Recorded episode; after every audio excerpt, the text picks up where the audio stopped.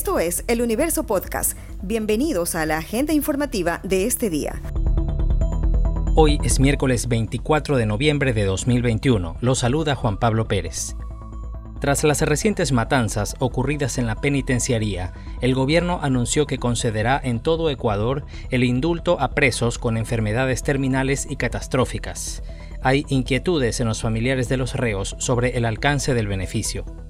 Para acogerse a él deben tener sentencia ejecutoriada, no registrar procesos penales pendientes y no estar condenados por delitos imprescriptibles, por peculado, tráfico de influencias, asociación ilícita, trata de personas, ni tampoco por delitos contra la vida ni contra la integridad sexual, violencia contra la mujer, tortura, tratos crueles, genocidio, lesa humanidad, usurpación, simulación de funciones públicas, testaferrismo, enriquecimiento ilícito, extorsión, lavado de activos, captación ilegal de dinero y delincuencia organizada.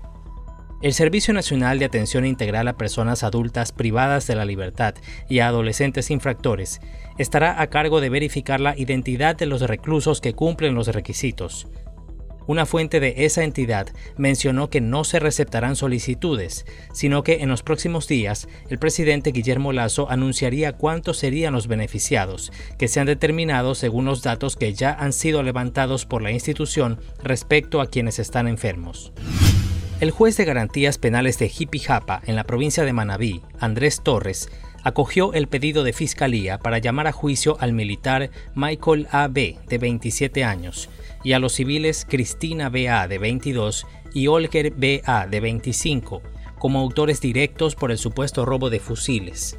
El delito fue denunciado por la comandancia de la Fuerza Aérea Ecuatoriana en julio pasado, cuando se conoció sobre el robo de dos fusiles M4A2, dos alimentadoras, 40 municiones calibre 556 y pertenencias de los custodios del material en el Cerro El Anegado.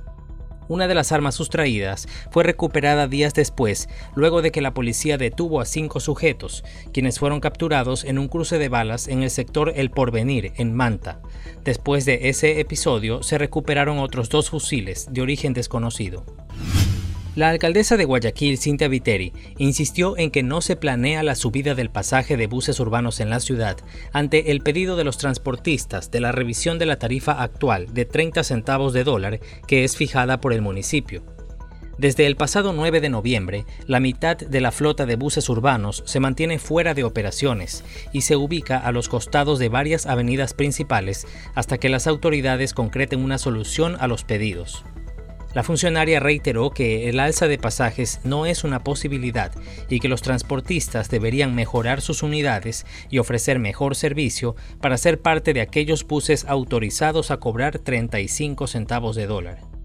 No voy a subir el transporte, el pasaje del transporte a la gente. Aparte de eso, hay varios buses, alrededor de 50, desde hace más de un año, era la anterior administración que ya cobran 35 centavos. Y los cobran porque dan un mejor servicio, obviamente. Y la gente aceptó. Si les vas a dar un mejor servicio, la gente acepta. ¿Cuál es nuestra propuesta a ellos? mejoren el servicio. El presidente de la Federación de Transportistas de Guayas, Cristian Sarmiento, pidió que sean atendidos por la alcaldesa para tratar el tema indicó que por 18 años llevan tratando de establecer una tarifa técnica que refleje el valor que realmente deben tener los pasajes. Un nuevo corte de agua potable tendrán los habitantes de la vía a la costa, en las afueras de Guayaquil, a partir de las 6 de la mañana de este viernes hasta las 4 de la madrugada del sábado, según anunció la concesionaria Interagua. La empresa indicó que se prevé la instalación de una válvula reguladora de presiones y caudalímetros como parte del Plan General de Mejoramiento de Redes de Agua Potable para reducir el impacto de daños y fugas frecuentes en el acueducto en ese sector. En este corte de agua se incluye alotizaciones, instituciones, recintos, comunas, parroquias y urbanizaciones como Porto Alegre, Ciudad Olimpo, Arcadia, Los Ángeles, Costa al Mar, Los Ficus, Puerto Seymour, Terra Nostra, Valle Alto, Vía al Sol, Villa del Bosque y Casa Club.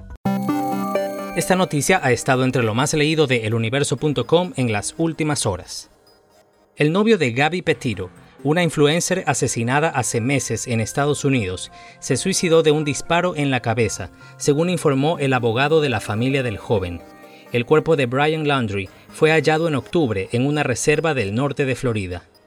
Este hombre de 23 años había desaparecido en septiembre, poco tiempo después de que la policía lo calificara de persona de interés en la investigación.